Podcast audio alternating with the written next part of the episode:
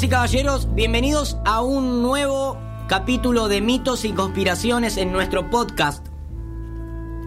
Este programa tiene varios, los pueden escuchar en Spotify y en YouTube, pero hoy es, a ver, es la tercera emisión de este podcast, el segundo capítulo de algo que se nos fue de las manos, que es el mundo ovni, el mundo alien, con la presencia de el creador de la página de Twitter exitosa OVNI Encuentro, con más de 20.000 seguidores, aquí presente Fer Chubeliera. Pero el, el creador de toda esta, de esta pelota de humo, y disculpa que le quite seriedad de arranque, yo soy un escéptico también, y me, irán convenciendo cada vez más Marcos Maswich. Antes de darle el pie a Marcos y que arranque, yo me voy a dedicar a comer mi, cena.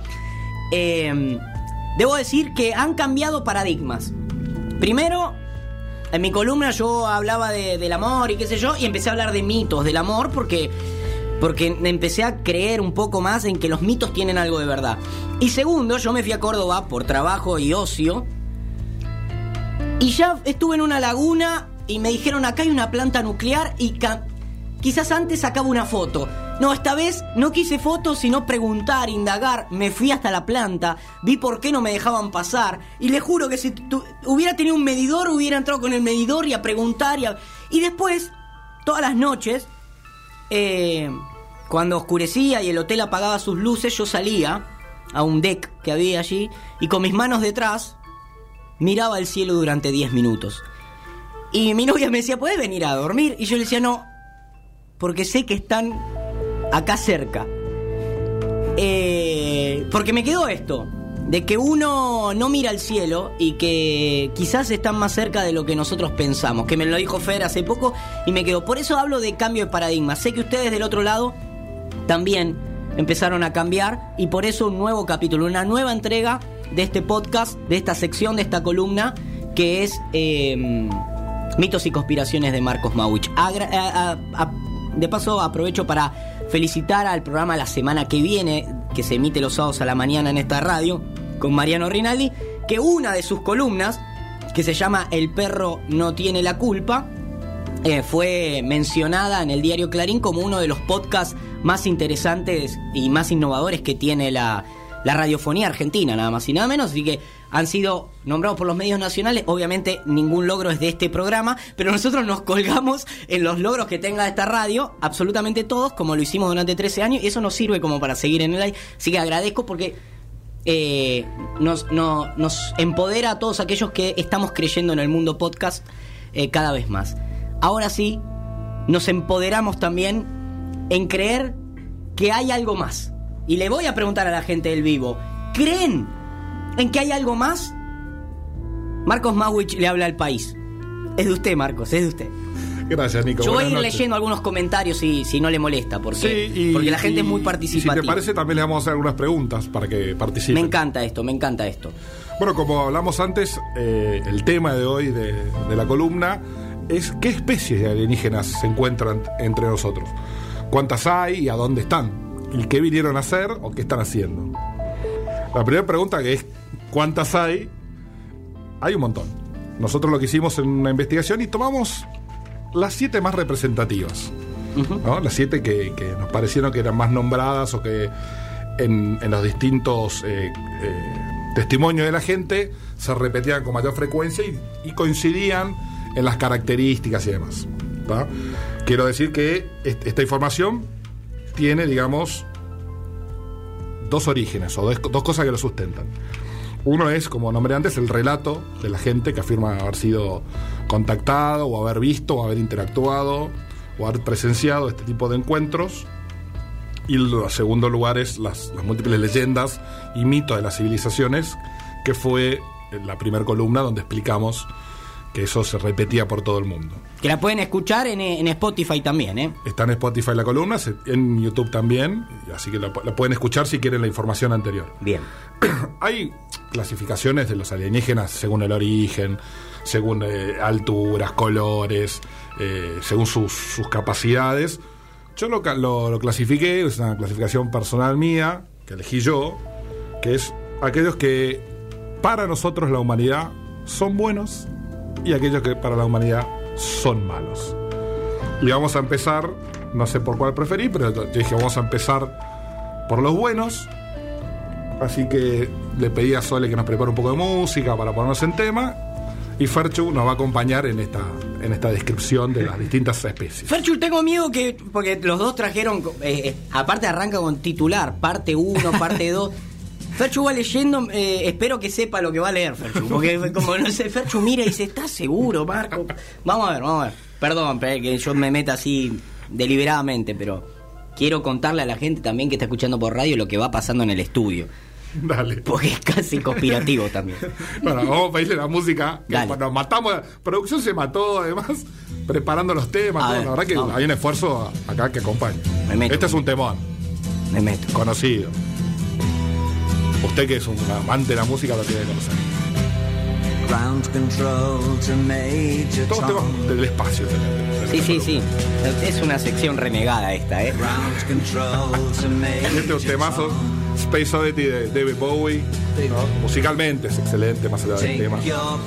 Y bueno, Vamos a hablar, preguntémosle a la gente que está escuchando por Instagram No, ya le están comentando. cuáles son las, las especies de alienígenas que ellos han escuchado, que ellos Ok. nombran, y después los puedes ir comentando.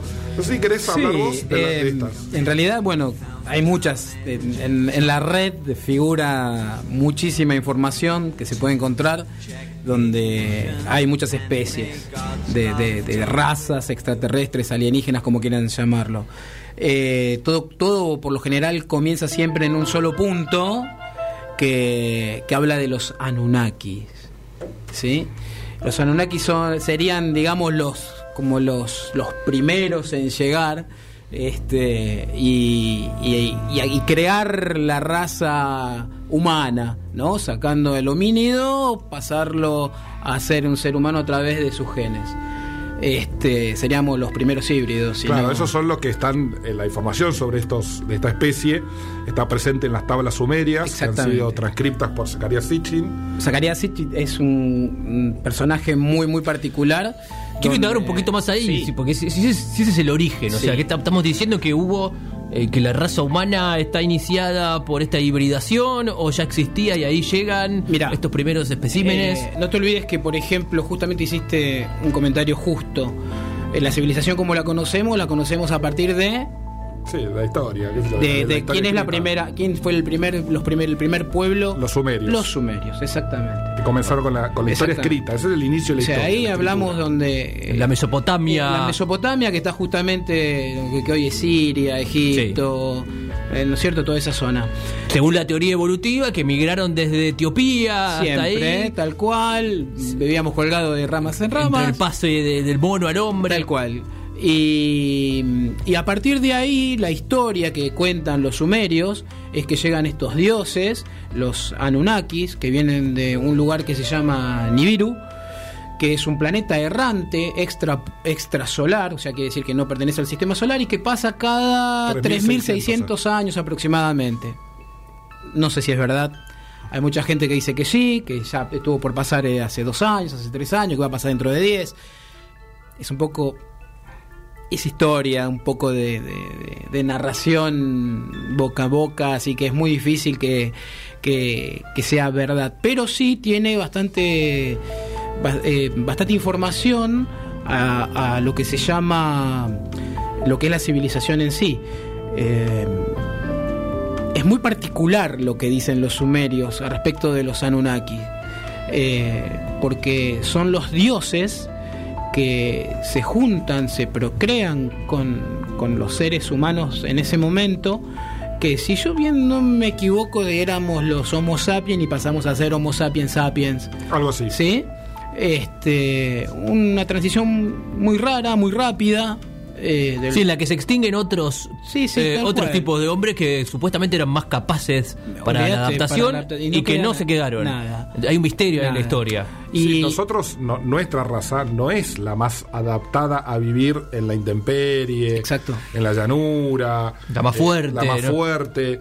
Bueno, es, esos rasgos genéticos distintos habrían sido aportados, los rasgos que permiten la civilización habrían sido aportados por los Anunnaki. Lo que por ahí la gente se equivoca mucho cuando dice. Dígame, porque yo lo hago todo el tiempo. Yo me equivoco Mirá, todo mirá, el tiempo. Mirá, seguramente No- lo no habrá solo con el no, tema pero vos lo ¿no? vas a haber Pero- escuchado muchas veces. Y porque los chinos son una raza, y porque los orientales son una raza, y no son una raza.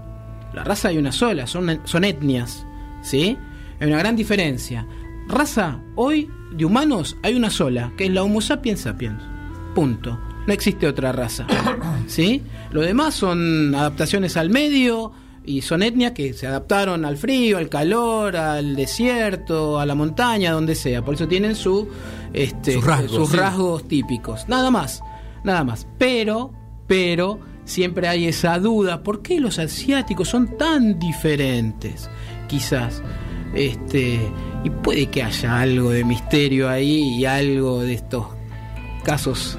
Hay, digamos, si uno lo mira desde el punto de vista de la teoría evolucionista, el- la historia del Homo sapiens sapiens, que tiene aproximadamente 200.000 años, no alcanza los saltos evolutivos No. para que existan, vamos a decir, tres razas tan diferentes que son de una misma especie y con tantas diferencias feno- eh, fenotípicas. No, feno- el fenotipo es lo que uno expresa genéticamente. Genotipo Es el- por el- adentro, los genes. y fenotipo la expresión de esos genes. Eh, en 200.000 años no se dan esos saltos evolutivos, y menos en la cantidad, digamos, de, de población que existe. Podés encontrar un espécimen que tiene algún rasgo distinto, pero 200.000 años, evolutivamente hablando, es nada. Yo no puedo creer la cantidad de gente que está haciendo preguntas, muchos Me gustaría escuchar, y eso vamos por la primera especie, ¿no? Eh, ¿Puedo? Sí, por supuesto. La- el, el primer comentario que leo me llama la atención porque cada vez que se conecta la miro, es mi mamá, que dice, nene, ¿con quién te estás juntando? Es, es como anecdótico, ¿no? Mamá, queda tranquilo que... Mándale yo un beso, Con mándale un esta beso. gente me, me- me junto solo acá en la radio. Eh, Evan Aburto dice, ¿qué infografía recomiendan? Muy interesada en el tema.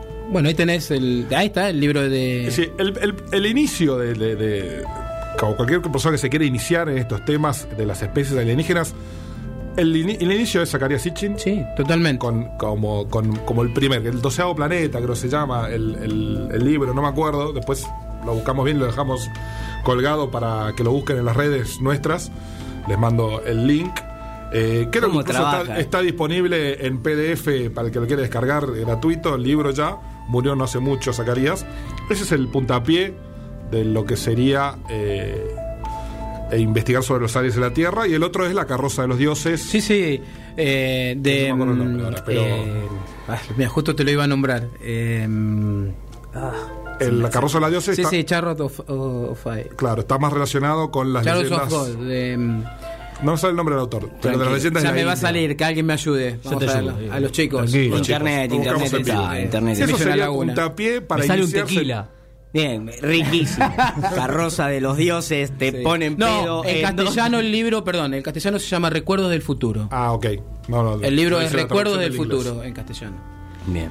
Enrich von Daniken. Von Daniken. Von Daniken, que está vivo todavía, Don-. Von Daniken. Si ustedes saben cuál es la historia de Von Daniken, Von Daniken era un gerente de un hotel, ¿sí? En Europa, que de mala muerte, el tipo nada, nada, y de repente un día se encontró con un lo mandan a, a un lugar y encuentra algo extraño como que no coincidía con la época y todo eso y empezó a investigar empezó a investigar y creó su, tuer- su teoría y ahí escribió este libro famosísimo eh, si no me equivoco fue en los 70 fi- fines de los 60 Creo que Zacarías es 65, 67 Sí, y, este, y, y ahí, ahí nomás 68. 68, ahí está, estaba en los fines de los 60. Y, y tuvo mucha gente, lo, lo, la iglesia, olvídate. Lo segregó. Sí, sí, sí, totalmente. El mundo científico lo, des- pero lo destrozó. Pero popularmente fue muy querido porque viste que a la gente siempre le gusta lo raro, lo, lo, lo, lo que no coincide. Y bueno, y pegó muy bien. Y tuvo mucho éxito y vendió Como este muchísimo. programa, como No, este programa, además- ¿no? Es el origen de este programa. Lo que él propone, por lo menos, tiene lógica, tiene sentido, no es, no es algo. Se pueden observar las cosas que él dice, se pueden leer las cosas que, las que podés ver. propone, las podés ver. Las podés ver. Hay, hay, hay elementos que son, qué sé yo, por ejemplo, que tienen hoy 2000 años, o sí, más o menos 2000 años, un avión en miniatura. Y vos decís, no, es un pájaro. No, no. Cuando lo agarró un ingeniero aeronáutico con las mismas medidas, lo hizo más grande y era y volaba. Tenía la, mm, aviónica perfecta, o sea, volaba.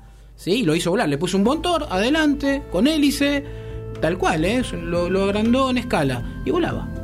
Así que no podemos decir, esas cosas son muy extrañas. Dos mil años.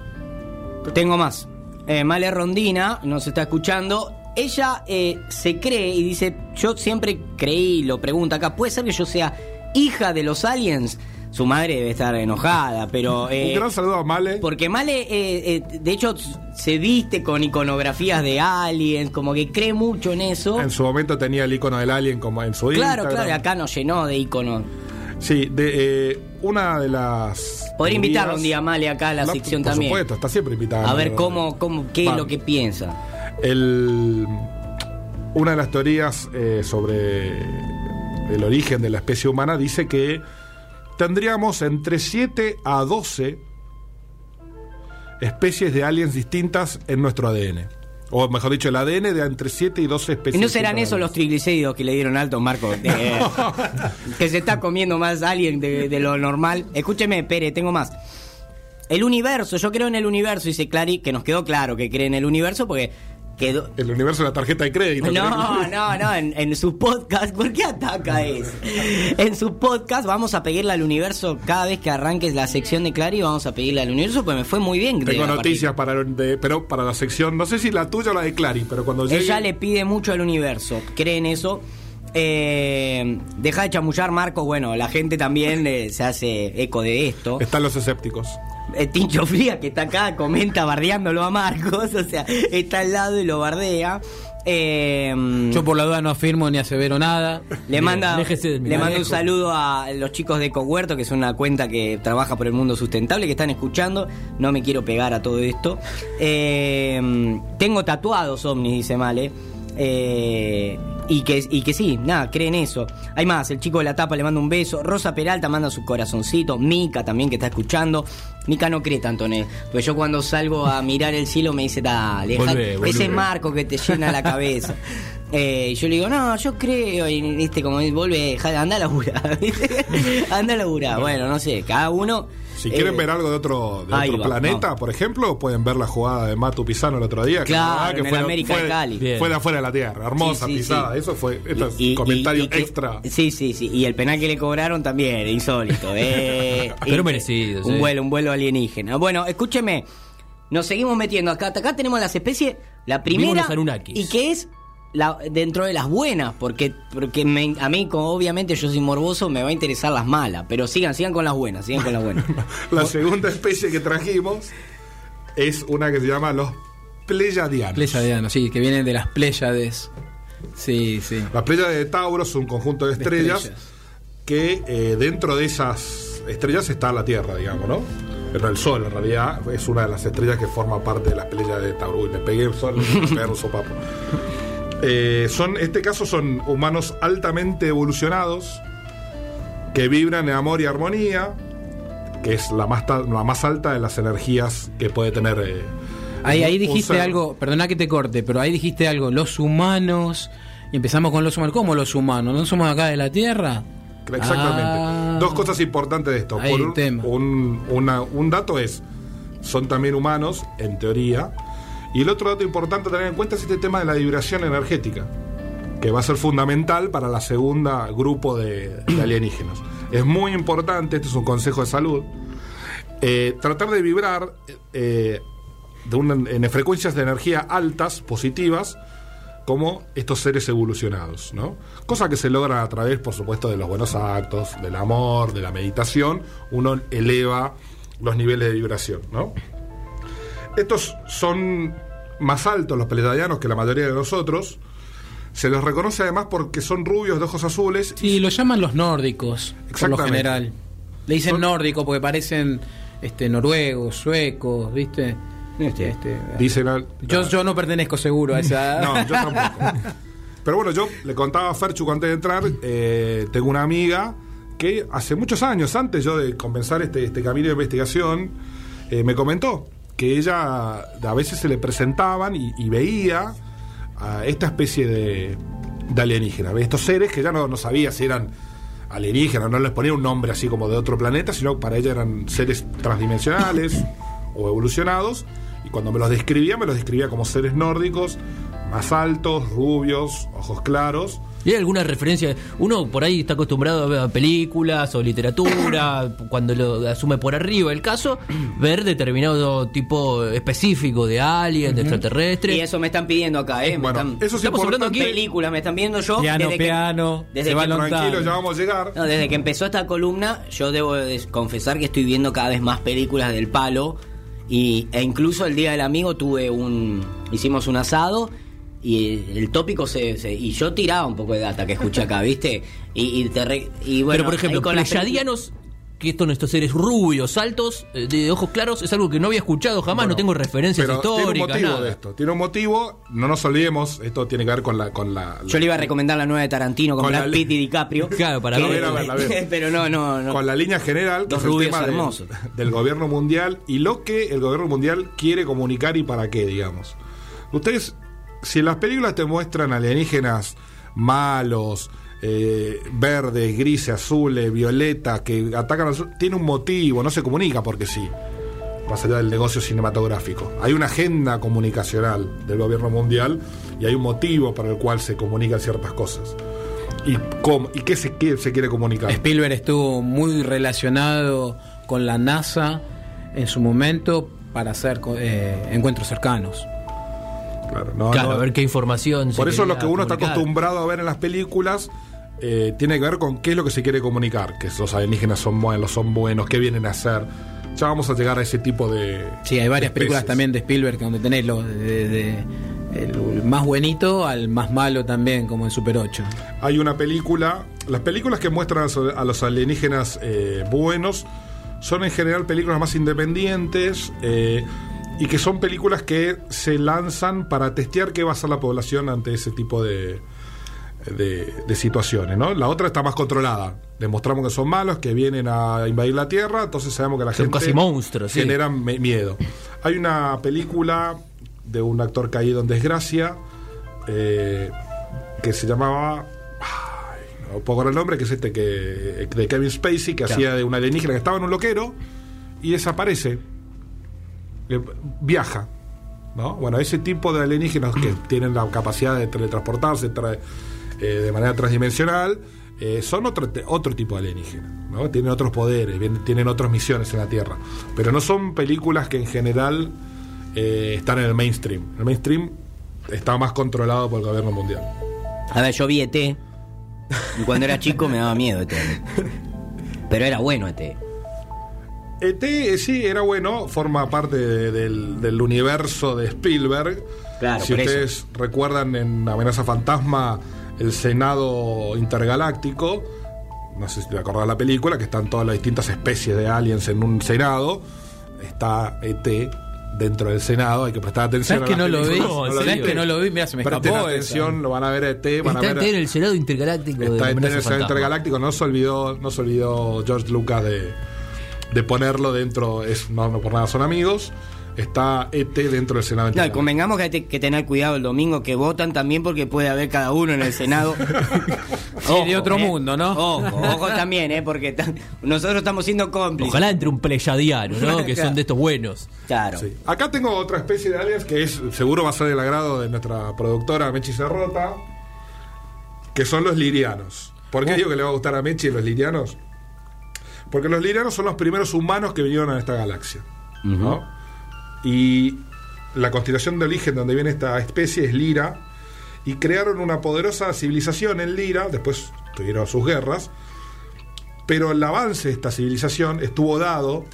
¿no? Tiene que ver con mucho con los pleyadianos también. Claro, Se han dividido. se han dividido en las guerras, li- en las guerras lirianas. Pero los, li- los lirianos, eh, el avance de la civilización estuvo basado en las determinaciones tomadas por el lado femenino del cerebro. Muy bien. ¿no? Esto, Mechi, para que veas que el avance. que- y es cierto, yo creo que si las mujeres controlasen la Tierra estaríamos todos mucho mejor. Muy bien. Y bueno, este lado femenino suele ser más comprensivo y respetuoso. Hay un capítulo de Rick and Morty de que hay un planeta eh, todo gobernado por las mujeres que a los hombres los tienen en las afueras Sí. solamente para la parte reproductiva. Y Y, ni siquiera ellas se involucran, lo hacen de una manera. Pero está muy bien, está muy, está muy Yo bueno. quiero repasar algo que no me quedó del todo claro, que es lo de, lo de humanos, porque leo ahí que los lirianos son eh, los Son primeros humanos. humanos. en nuestra galaxia. Entonces, ¿cómo es este concepto de que son humanos, pero nosotros, somos humanos? so- ¿De nosotros dónde somos, surge? Somos híbridos. Somos el producto de, de los alienígenas. Acá, eh, esto venía pensando para ver cómo lo podía explicar. ¿Cuánto la- los dinosaurios, ¿no? Los dinosaurios. ¿Cuánto tiempo estuvieron los dinosaurios en la Tierra? Millones de años. Millones. 400 millones de años, una cosa por el estilo, duró la era de los dinosaurios. Eh, ¿Hay civilización de los dinosaurios después de 400 millones de años de existencia y demás? ¿Hay construcciones de dinosaurios? Nada. Nosotros llevamos 200.000 años y estamos viajando por el espacio ya en teoría. En teoría, digo, eh, tan duda. No, no, sí, sí, sí. Pero... Y si querés te la, te la remato. Hace 100 que aprendimos a volar y ya llegamos Claro. a la luna. En menos de 100, en 60 y pico O de sea que años. los dinosaurios en 400 millones de años, sin ningún tipo de competencia, no lograron producir una civilización. Y los monos, en 200.000 años, vo- volamos por el espacio. Mm, no me cierran las cuentas. Eh, por eso es que hay, los científicos son teorías. Es la teoría de la evolución. Y están muy flojitas de papeles las teorías de la evolución. Y la realidad, o lo que, esta, lo que la gente que investiga estos temas dice, es que somos una especie sembrada. Se tomó, por supuesto, lo que había presente en la Tierra y sobre eso se introdujo, se mejoró las características que permiten la civilización, que es lo que en teoría hicieron los Anunnaki, ¿no? Eh, y son, los otros también son seres humanos. Son seres humanos que además tienen otras capacidades Sí, más digamos, avanzada. más avanzadas de comunicación, de, de- de existencia y demás. Como livianos- civilización, más que nada. Exactamente. Eh, Te voy a tirar un datito. Me voy a ir un segundito bien para atrás, bien para atrás en el Sí. tiempo. Hay una teoría que hoy por hoy se habla mucho que es la panspermia. ¿Sí? Eh, porque todos dicen primero que es la panspermia y que por qué hay vida en la Tierra y por qué hay vida en otros planetas, seguramente. La teoría de la panspermia es como la polinización, ¿no es cierto? Que todos los elementos, los aminoácidos y todo para crear la vida viajan por el espacio. Están libres por el espacio o viajan a través de un meteorito, de un cometa, de la cola de un cometa, lo que sea. Cuando pasan cerca de algún planeta, caen todos esos elementos y si el planeta tiene las condiciones de habitabilidad, es- es- se unen y forman los primeros protozoos, lo que sea generan vida. O sea que la vida no es que se genera en la Tierra, lo que dice, sino que viene, está abundante en el espacio y puede caer en cualquier lado. O sea, ahí hablamos y ahí arrancamos con la vida y después arrancamos con la vida de los planetas y después ahí salimos con todas las razas y todas las civilizaciones. ¿Sí? Porque por ahí la gente no entiende eso de que de dónde viene la vida, por qué existimos, por no existimos, por qué acá solamente o no. Eh, Sí, en general eh, el pensamiento suele cometer mucho el error de pensar todo de forma aislada, porque es quizá cual. lo que conoce, ¿no? Uno cree que, no sé, el argentino es de determinada forma y después se encuentra un montón de características similares en otros países. Eh, ese, ese cruzamiento que se da tiene bastante sentido si uno lo pone en este universo mucho más grande, el cual es por que el no- universo es uno solo y Es- las leyes son iguales en todo el universo, teóricamente. eh, entonces se reproducen determinadas características, tiene su lógica.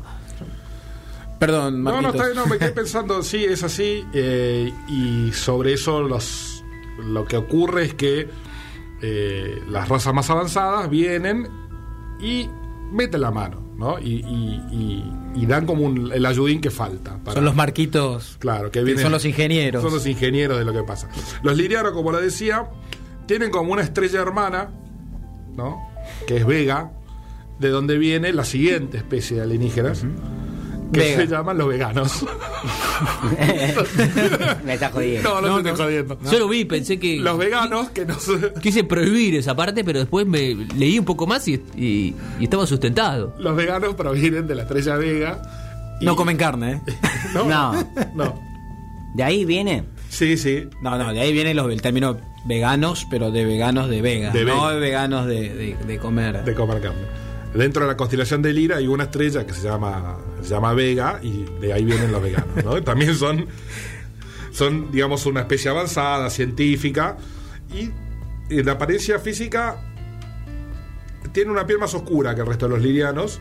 Se parecen más a. Sí, a los, a los los- aborígenes eh, norteamericanos, centroamericanos, más o menos. Probablemente de ahí vengan las leyendas de los, por ejemplo, las tribus de los Hopi, que ellos dicen que han sido creados por los dioses, y en sus leyendas cuentan cómo bajaron los dioses y los crearon, digamos, ¿no? Estos son tribus anteriores a los comanches y a los apaches y demás, ¿no? Son Sí, estamos hablando una de civilización un poco más, más importante. dos mil años, ¿No? mil, dos mil años atrás. Y después, bueno, la- lo que sería otra raza más de estos buenos, que son los arcturianos, ¿no? Que vendrían de una estrella... Mucha eh, información para mí, eh, retenerlo. de una, de una, de una galaxia que es Arcturus. Y acá eh, ya entramos a lo mejor, porque los anteriores tienen apariencia humana. Una apariencia más humana, más similar a la que. Son los Anunnaki que son más grandes, ¿no? Mucho más grandes y, y- y- y más poderosos. Pero los lirianos, los veganos eh, y, lo- y los nórdicos parecen seres humanos, distintos colores, pero son, se asemejan a nosotros. Sí, son más. humanoides. no Exactamente. Los arturianos son de tamaño de los niños. Una de las teorías de evol- de evolución dicen que a medida que avancemos en nuestra evolución, la importancia del cuerpo va a disminuir y bueno, los arturianos son una especie muy evolucionada eh, y tienen eh, el tamaño de niños, de 3 o 4 pies de altura, Como Pisano. Claro. Ah, Estoy claro. evolucionado yo, Sí. chicos, eso es lo que no entiendo. y sí tienen piel de color verde o azul pálida con grandes ojos eh, de forma almendrada. Veo que el Instagram se te... O una vez más te quedaste sin batería. Me quedé sin batería. Eh, alguna noche que me he tomado algún champán de más, alguno me ha dicho acturiano. Ojos saltones, Grande. piel color medio verde, eso tipo 6, 7 de la mañana ya. Por las luces del boliche, ¿no? Acturia- Claro, me ha dicho acturiano. De hecho, hace un rato, eh, David, nuestro amigo, subió una foto con su novia, nada que ver al, al Instagram. Pero con un efecto verdolaga y Tincho me pone, David no será Sí. ovni. eh, y mira esos alien". ojos almendrados. Y, y- y la verdad que David, tanto David está haciendo una pose rara y su novia tiene los ojos Muy de, una, de una acturiana. Eh, es una lo voy a tomar tincho que está en la pelotude, pero va atento, retomando, sí. va retomando. de Está siguiendo la línea. Sí. Eh, nada. Los, los arcturianos tienen poderes telequinéticos, tienen, son 100% telepáticos, se comunican a través de la telepatía, eh, tienen una civilización muy avanzada, están desde el inicio y están, son como una especie de testigos del, de- de- del universo. Están más como observando que participando tan activamente, tienen grandes poderes curativos, pero no están involucrados en, en- en los acontecimientos de él, están como más allá del bien y el mal, ya han avanzado.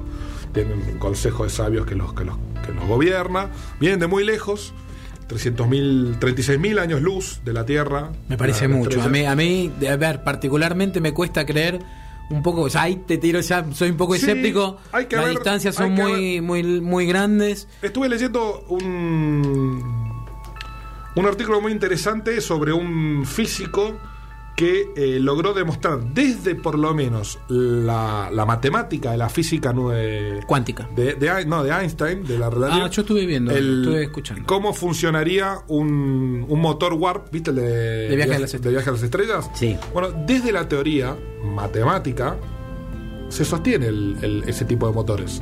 Falta tecnología, ¿no? A ver cómo hacemos con energía negativa y demás. Pero la fórmula matemática de funcionamiento de ese motor está probado matemáticamente. Para viajar a la velocidad de la luz. Lo que Más pasa que, ¿sabes lo que pasa? Estamos hablando de. Porque vi también, eh, yo escuché algo de eso que decía que ponen para 400 años luz. Es un montón. Claro. Sí, te- 400 años viajando a la velocidad de la y luz. tenía que 300.000 estar, eh, claro. Una, una cura. Y tenía que estar no sé cuántos años acelerando y no sé, como 200 años frenando. Frenando. Claro. Para llegar. Y ahora te 200 voy, a, claro, y te voy a decir otra. Si bien yo digo que soy un poco escéptico por la distancia, qué sé yo, también estuve escuchando y, viendo algo sobre física cuántica, sobre física en general. Y a mediados de los 50, de los 40, 50, se decía que era imposible superar la velocidad del sonido. Y sin embargo se superó. Ya está demostrado. Se superó Mi- ampliamente. Sí, sí, sí. Mi parte favorita de esta columna es cuando empiezan a introducir conceptos de física cuántica. Porque uno quizás se toma a la ligera los, los nombres, las especies, pero no, hay un montón de. Volvemos a lo mismo sobre la física cuántica. ¿Por qué un, un electrón, un electrón hablo que es luz, Una partícula. una partícula, un electrón de, de un fotón, ¿sí? Existe acá y también existe eh, del otro lado del universo. Es muy interesante. Y abre Si querés te lo explico, puertas, ¿no? te lo explico más o menos. Me encantaría. No sé si lo voy a No, entender, pero. no, te lo No, explico es como cuando me explican a mí Mirá, lo de las rápido, estrellas. rápido y sencillo, rápido y sencillo. Se, se demuestra que cuando más grande es, mientras más grandote somos, más grande, más se magnifica, es más difícil la comprensión de los espacios. Cuando se mina- miniaturiza todo, se lleva a, a lo, a, lo, a lo más chiquitito, ¿sí? Eh, eh, cambia, eh, el plano cambia. ¿Qué quiere decir con esto? Que el espacio se dobla tanto, tanto en la miniatura, que dos puntos están muy cerca entre sí, en lo chiquitito y no en lo, en lo grande. Un ejemplo, si yo tengo un, a una, lo tengo a Nico caminando sobre una cuerda en un precipicio, ¿sí? Va a ser, va a ver muy poquito, va a decir, no, esto tiene dos dimensiones nada más. Eh, yo veo lo largo y un poquitito de lo ancho, nada más. Y si yo pongo una hormiga a caminar alrededor de esa cuerda, la va a ver diferente. Ya la va a ver en tres dimensiones. Entonces eso es lo que pasa cuando se, se achica todo el mundo. Si el universo se achica. La perspectiva. La perspectiva. Es un poco complicado, lo tiré sí, así sí, por sí, tirar y pero me fui ya. El- pero el- para que puedan entender los viajes por ahí de civilizaciones tan lejanas, eh, toman esas teorías cuánticas de, de miniaturizar todo y de acercar los puntos, doblar el espacio, eso es tan chico, poder llegar casi instantáneamente de un lado al otro. Es una teoría. En el, en esto de los motores, para el tema de viajar en el tiempo, lo- el motor Warp, Warp es doblar, lo que hace el motor Warp es doblar el espacio. Exacto. El espacio-tiempo es una dimensión dentro de la, de la teoría física de Einstein. Y si yo quiero viajar de acá a acá, si hago así, el trayecto que tengo que viajar es muy corto. Lo que logra este motor es doblar el espacio y viajar ahí. Este doblamiento del espacio... El arreglo de ese motor, lo caro que debe ser, ¿no? Se te funde, fundí biela con ese motor, sí, te porque morís. funciona con antimateria, cosas que son muy complicadas de, de producir. Yo viajé a la costa con una Stepway que no tenía te- las pastillas de freno, Tincho está testigo, y había que estar como 200 años frenando antes. Vos veías un peaje o una luz roja y tenías que apretar, estabas, no sé si íbamos a la velocidad de la luz, pero, pero en cuanto cantaba una luz en el espacio-tiempo yo tenía que empezar a desacelerar porque teníamos chance de, de- de estrellarnos. Bueno, esto de los motores, increíble. A mí me sorprende todo lo que dicen, así Sí. que... Vamos a la parte más. Sí, en resumen, en resumen, vamos pequeño resumen. Sí. Estas especies que están haciendo acá están teóricamente interviniendo para que el sistema de control se desbarate y para que la- el sistema de control del gobierno mundial Sí. se desbarate y para que la raza humana evolucione. Están tratando de trabajar en conjunto con el ser humano, están en contacto con ciertas personas, que sería lo que uno llamaría los líderes eh, espirituales de los seres humanos, y no hablo de los líderes religiosos, a no confundir. Eh, y están tratando de ayudar al hombre para por lo que logremos ascender, trascender este plano de existencia e ir mejorando. Salir del control del gobierno mundial, decías. Exactamente. Eh, y bueno, estos seres esp- espirituales también provien- provendrían, digamos, de, de unas especies transdimensionales que dieron a lugar a los seres humanos, a ellos y a nosotros.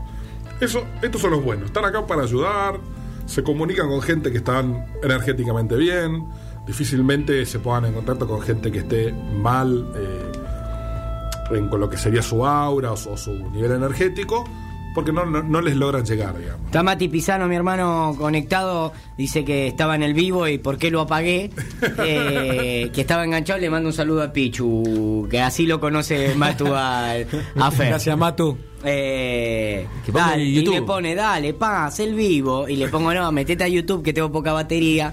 Y me digo, voy para allá, puso. Así que eh, más gente que se suma al vivo. Eh, Matute que está, es un adepto a esto. de- no entiende nada, pero a él le gusta escuchar. Escuchá, sí, Sí, le gusta, aprende, Matu ¿no? le gusta. Le gusta. Se hace que no, pero aprende. Le gusta, le gusta. Bueno, y ahora vamos A los malos. a los que a vos te interesa. Ah, vienen con presentación también. Bien, con su tema musical, por Ah, supuesto, ¿no? Este es el tema de los malos, ver. Claro, por supuesto, obvio. Este es- Y son más oscuros. Y porque tienen una oscuridad inherente. Me da, me da más miedo, me da más miedo. Es así. Bueno, de las siete especies de, ovnis, de aliens perdón, que trajimos hoy, vamos a nombrar las dos que serían como las más eh, negativas para nosotros los seres Mm, humanos. ¿no? Esto si vibras bajo, Acá esto te come. Ah, esto es un problema. Acá estar mal es un problema. Por eso, pila, pila, recuerden lo, Lo que, que nos enseñó Clary. Clary Sobrino en su sección Es estar bien con el universo, Hay ahí. que estar pila, pila, tirarle buena vibra al universo. La primera especie que vamos a nombrar son los reptilianos. Uy, estos, estos son los jodidos. Estos están en reptiles. todo. Como lo nombra, como lo dice su nombre, son reptiles antropomorfos, o sea que tienen eh, formas de, de antropoides, digamos, como nosotros los seres humanos, ¿no?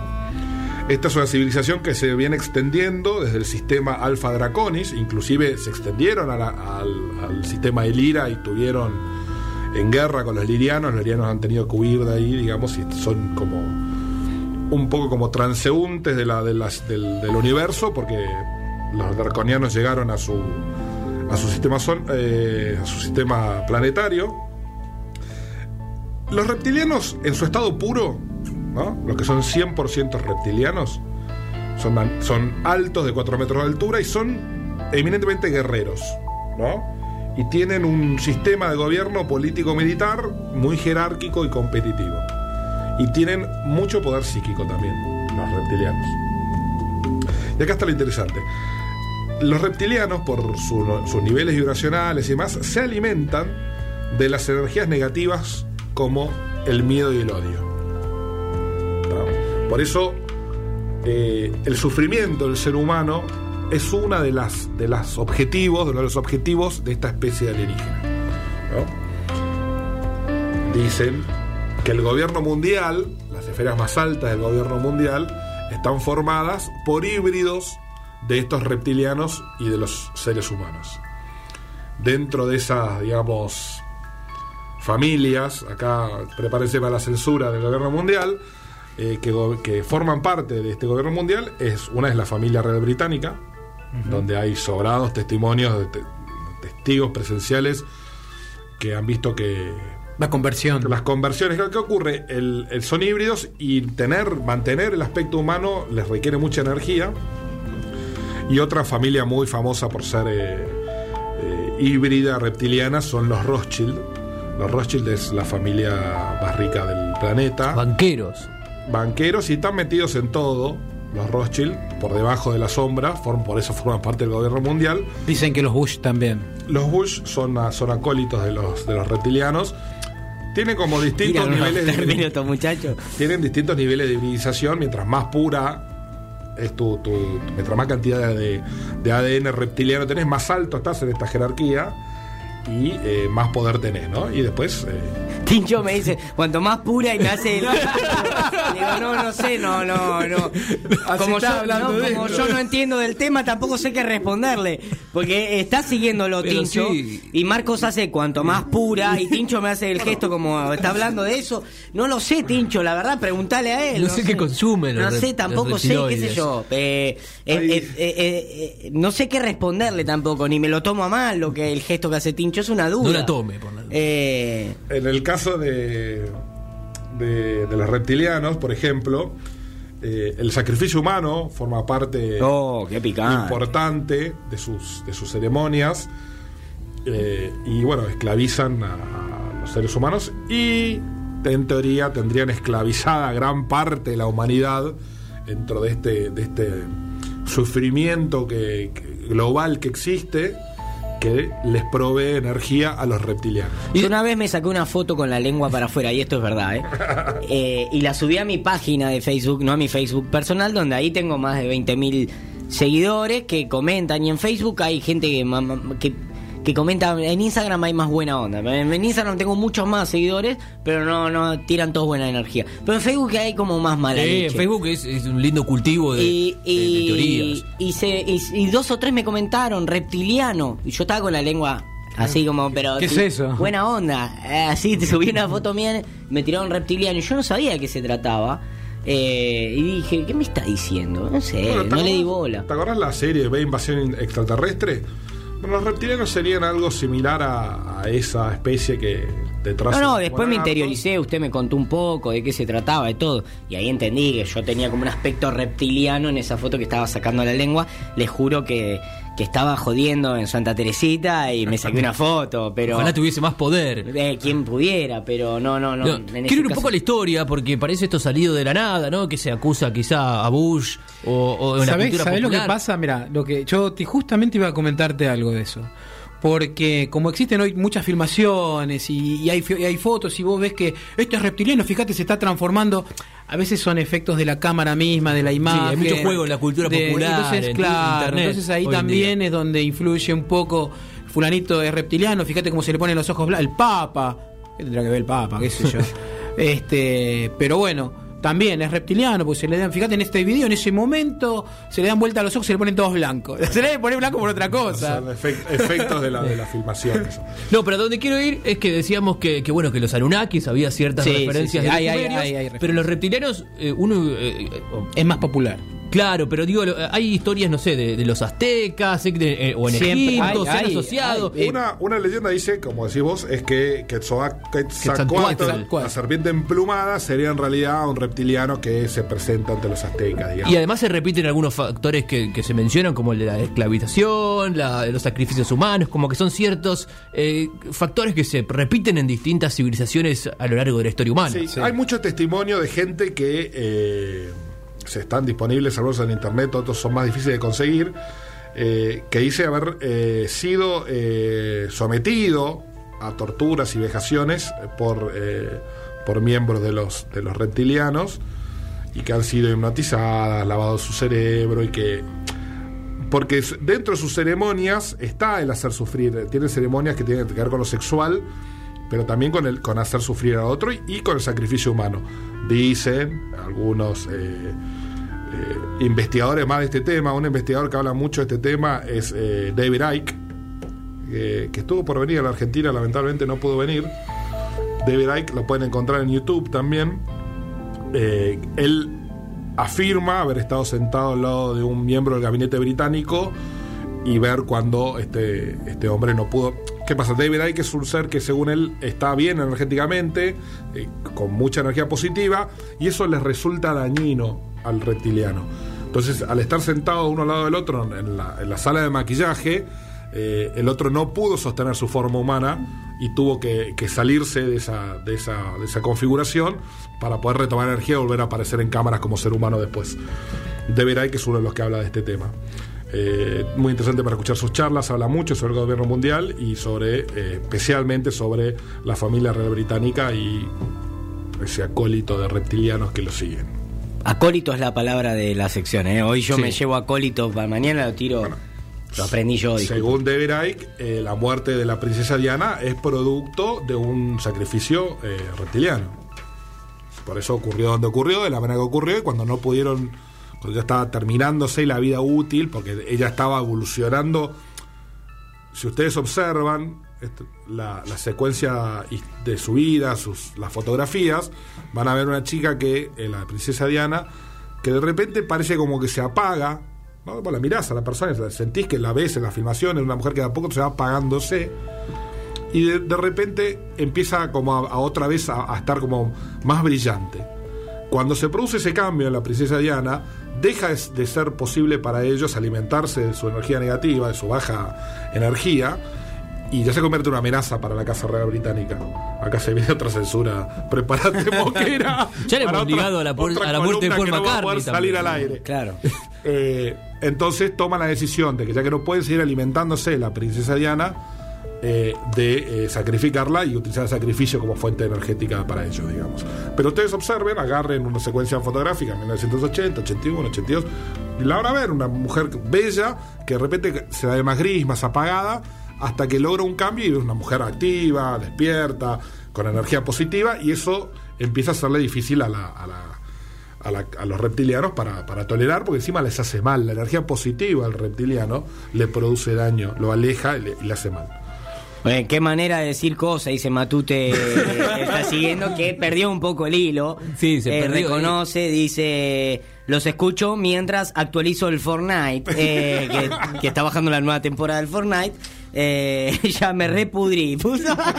Bueno, la honestidad está bien, no pasa, pasa. Esto Pasa, también pasa. pasa. Pasa que Mosquera se, se interesa el tema. No, no, hay Sí, gente hay que yo creo, yo creo que, que mejor que escuche Matu porque a veces a la noche le aparecen los que vienen ahora. Claro. Eh, Los que vienen eh, ahora son los que tendría todo el miedo. mundo. Matu es miedoso, ¿eh? Yo tendría miedo, Matu, ¿eh? Es miedoso, mi hermano. Los que vienen ahora son los que todo el mundo imagina que son los pequeños hombres grises, digamos.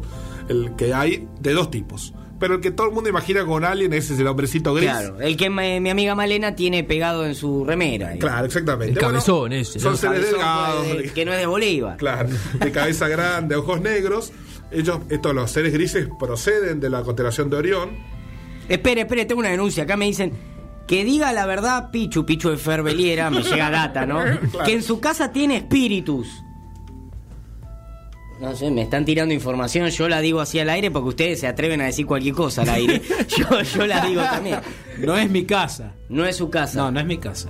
No es su casa. Él sabe de qué habla, sí, sí, sabe, Sabe- sabe de está, qué está hablando habla. de lo que sabe Matu, sí, sí.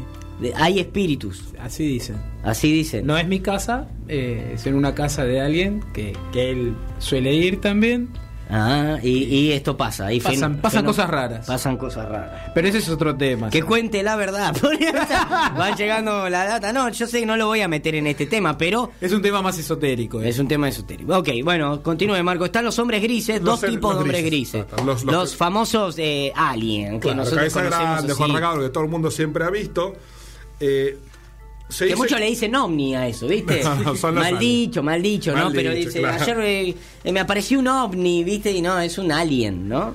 Lo- sí, son aliens. Hombres grises, de los grises. malos, hay dos categorías. Mire cómo aprendo. La mayoría de estos, de estos hombres grises dicen que son clones, que es uno de los motivos por los cuales no tendrían alma y tienen como ese comportamiento medio robótico que se muestra en las cosas, ¿no? Pues son seres que no tienen alma. Eh, son los que los, los que ejecutan la mayor parte de las abducciones eh, de, de seres humanos, son los que aparecen en todas las películas, en las X-Files y demás. Claro, y muchos que dicen haberlos visto lo, lo figuran así, ¿no? Como. Por lo general, cuando los ven, los, ve- son los visitantes nocturnos, que se les llama, ¿no? Eh, que te aparecen al costado de tu cama y después no te acordás nada y, y decís, ¿qué pasó? Pasaron siete horas, eh, de repente me desperté. Este, son ese tipo de, de personas, de seres, que, que se llevan a la gente para, para hacer experimentos. No se experimenta. Decía, no, data, data. Decile a Pichu, Pichu es ferreliera. Pichu que diga que es de la casa de la hermana. En la casa de la hermana dice que está, pasan cosas raras. eh, Y pasan cosas raras. Mamá, tú también se queda dormida, después cosas raras. Pasan cosas raras. Yo no, que después de eso vamos a hacerlo otro capítulo. Ya vendrá ese capítulo es muy interesante. Cuando terminemos con los aliens. Sí, sí, sí, sí, sí, sí. Este- es que este programa va a derivar en un programa de finalmente de espíritu. Hagamos otro programa esoterismo. paralelo. con velas acá, eso va a ser y ahí, me, sin hasta ahí duda. me quiero, ahí me quiero bajar. No, y a mí me da miedo todo eso. Ya me dijo que este Debería tipo se te puede aparecer al lado de la cama. Sí, grita. Pero acá- acá lo, triquinoqui, eso, yo todo bien, pero están por eh, 300 millones de años luz. No me hincha la bola. Pero este ya que se aparece Claro, acá. Vos Claro, sabés, vos buenos. sabés que hay, hay mucha gente que, que ha sentido dolores en una pierna, en un brazo o, o en la espalda y no tienen nada, van al médico, no tienen nada, le hacen una placa y por lo general le encuentran algo como si fuese un tubito, algo muy chiquitito entre la piel. Y ah, ex- existe, hay, eh, no se sabe qué se ha sacado y no se encuentra nada, es como un tubito que no tiene nada. Pues si qué es, qué es lo que no es, nadie sabe si yo me pongo a hablar un poco de- de tecnología o lo que sea, puede ser algo, algo, una pieza de nanotecnología, probablemente. Eh, pero existe, hay, hay médicos en- incluso en Estados Unidos, en Europa, que han, han extraído del cuerpo de estas personas que dicen ser abducidas, pero no se saben qué. es. Tío, objetos no identificados, así Son- como los hay en el espacio, los, eh, los han encontrado en el cuerpo humano. Exactamente. Exactamente. De estos, de estos hombres grises se dice que eh, en realidad son servidores de los reptilianos y que en los años 50 negociaron con el gobierno de Estados Unidos, que claramente está dentro de los poderes del gobierno mundial, el intercambio de tecnología y el permiso para experimentar con los seres humanos, ¿no? Ya de manera más abierta, ¿por qué en esa época? Porque ya los hombres, los seres humanos con tecnología de vuelo, radares y demás, ya podían ver eh, que estaban estos, estos ovnis dando vuelta de estos seres y para evitarse un problema, más fácil negociar. Arreglaron. Exactamente. eh, los, los- los- los pequeños son supervisados por los seres altos, ¿no? Y bueno, hay. Los, los seres- no sé si ustedes vieron las películas que los. Pues todo preguntaba sobre las películas, ¿no? Cuando en las películas los seres son los que abducen a la gente, experimentos son generalmente bajos, ¿no? Bajos Sí. en el sentido de que no miden un metro ochenta, miden un metro sesenta, un metro cincuenta. Eso es lo que están experimentando. Pero cuando los seres que se acercan al, a- al- bajan a la Tierra a negociar con los seres humanos, son hombres grises pero altos. Porque esa es la, parte, digamos, de los, de los hombres grises, o la, o subetnia de los hombres grises, que están encargados de las misiones diplomáticas, son los que controlan el trabajo de los, de los más pequeños. Hay un novelista norteamericano muy famoso eh, que ha tenido un encuentro muy traumático. Que él venía. Hay una película que se hizo, no, no recuerdo ahora el nombre de este novelista, pero. Eh, así que te puede pasar tranquilamente a vos. Sí, sí, sí. este, él cada vez que iba a la casa de campo, eh, pasaba algo. Tenía pérdida de tiempo, hasta que un día empezó a recordar qué es lo que le pasaba. Y sí, lo visitaban por las noches este, unos seres que los llevaban y le hacían todo tipo de estudios. Y cuando le hacen una regresión, se da cuenta de que desde muy chico le estaba pasando, no es que le pasaba desde grande. Pobre tipo, a partir que él lo dijo públicamente, obviamente Sí, sí, ridículo. perdió toda credibilidad, ¿no? Eh, pero, pero le ha sucedido, o sea, quiere decir que le sucede, te puede suceder a vos como le puede suceder a cualquiera, no importa si sos importante o no. Si sos una un personaje importante, hablo, ¿no? De, Sí, sí, sí. de la cultura o de lo que sea, le puede pasar a cualquiera. Qué bárbaro, ¿no? Yo estoy anonadado, chicos. eh, No salís más de termino- tu casa, no te preocupes que te. No, no, no me da tanto miedo, me da miedo otras Igual cosas. sigo siendo Vivo- escéptico, vivo, ¿eh? Vivo en San Martín, ¿sabes? ¿sabes? Si tengo miedo de los aliens, estoy perdido. Eh, lo que menos miedo me da, pero, pero le tengo un poco más de respeto ahora a todo. El universo. sí. En Villa Sí. Hidalgo entran los hombres grises y. No, acá te entra Mirá un que yo vivo en gris, a- y- mirá que yo tengo que ir a Villa Hidalgo me, me pego un cagazo yo. Eh, eh, Pepe picante. Eso sí. Eh, Bueno, y estos son malos. Estos son los malos. O sea, te traje cinco buenos y dos malos. El re- en resumen, estas son algunas de las razas con las que estamos en contacto. Dicen que hay más, estas son las, las más importantes. Estamos inmersos en un conflicto intergaláctico entre Eso los reptilianos. Exactamente. Somos parte, formamos, somos como un teatro de operaciones del conflicto intergaláctico entre los seres más avanzados, los buenos, el- y lo que serían los lirianos, los veganos, y los reptilianos. Los lilianos me cayeron muy bien, ¿eh? Debo decirlo. Aparte, pobre, los echaron a patada. Ahora me. Se me- pelean y con los los reptilianos. reptilianos, esos picantes, les tengo un odio Sí, ya, sí, los sí. reptilianos, eso. Y lo echaron, igual todo bien, ¿eh? Si están escuchando, tampoco. Sí, muchachos, son los dueños, todos cosa. por ahí son dueños de la Los ¿viste? eran- Está, está todo bien, o sea. Eran todo los bien. más feministas, los lirianos. Los lilianos eran esa que Claro. era una civilización El más ira. de Claro, poder femenino. Que, sí, que, que la- sus decisiones están tomadas de más eh, Del lado- en cuenta punto del lado femenino, del femenino. cerebro que del lado masculino. Eran como, Se han como más buena avanzado. onda también, andaban ahí vagando, eran como observadores. Aportan energía. Los arturianos. Ok, bueno, de a poco. Eso te caen bien. Los que hay que tener cuidado son los reptilianos y los hombres grises. Eh, mi hermano me dice, ¿puedo hacer una pregunta? Le puse, dale, no joda. Me puso, dale, por favor, está metido con el tema. Me manda un audio, no sé, por ahí dice una estupidez, pero yo lo mando sí sin filtro, ¿eh? A mí me gustaría saber si lo puedo ayudar a mi amigo Pichu, al señor Fernando, en, en buscar eh, cosas acá en Colombia. Todo relaciona a Alien, eh, ovnis. Por supuesto. ¿Quiere ser un enviado? ¿Qué puedo averiguar para la próxima tener algo? En, en Colombia, en Colombia Bueno, pasó. eh, mi hermano está jugando en Cali. Se llevó mucha tarea, porque ya le Eh, pedimos eh, para la Ma- Matu- de, Matu No de- hacer nada. de Clary. Pero se prende y dice, si quieren yo puedo ayudar y dar una mano acá en Colombia como un nuevo corresponsal. ¿Cómo crece el programa? Mira, me Lo estoy cual sería muy barato para nosotros, estaría bueno. Sí, sí, ¿qué te parece? Me estoy acordando de algo. ¿No va que Pichu y Marco viajan a Cali? Me muero muerto. Que- descubre algo. Anda los pasajes, Matu. Este, en, en Barranquilla, yo no sé si fue en mediados de los 70, eh, hubo un aterrizaje de, de un ovni sobre eh, un, un campito de unos chicos que estaban jugando de fútbol. Esto fue a la noche, El estadio del Junior. seguramente. y eran hombres muy chiquititos de unos 20, 25 centímetros, nada más. Así que era algo muy chiquitito. Y si al otro día 20, 25 de 20 a centímetros. 25 centímetros, sí. Y han encontrado pisadas, huellas, e incluso donde su aparato ha descendido, o sea, también se encontró, se encontró las huellas. Sí. Eso fue en Barranquilla. Así que, Matu, que si estás por ahí, seguramente, estuviste este fin de semana jugando en Barranquilla, así Claro. que, mirá, ahí te tiro la data. Bueno, está, está bien. Eh, Le decimos a Matu entonces que nos ayude de Colombia para esto, para recolectar información desde allá.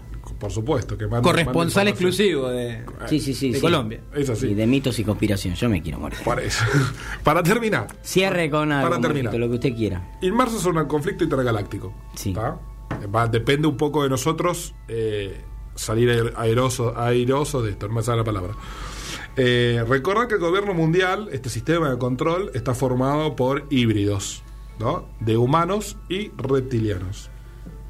Que las grandes familias tradicionales del mundo son producto de esta hibridación y son quienes nos, nos intentan gobernar y controlar y que perpetúan el sufrimiento humano para alimentarse de esa energía negativa. Así que la recomendación para todos, como recomendó ella Clary en su columna y recomienda Pisano, porque este también es un eje central del programa, es estar pila a pila, levantar el nivel de vibración para evitar ser fuente de alimento de los reptilianos.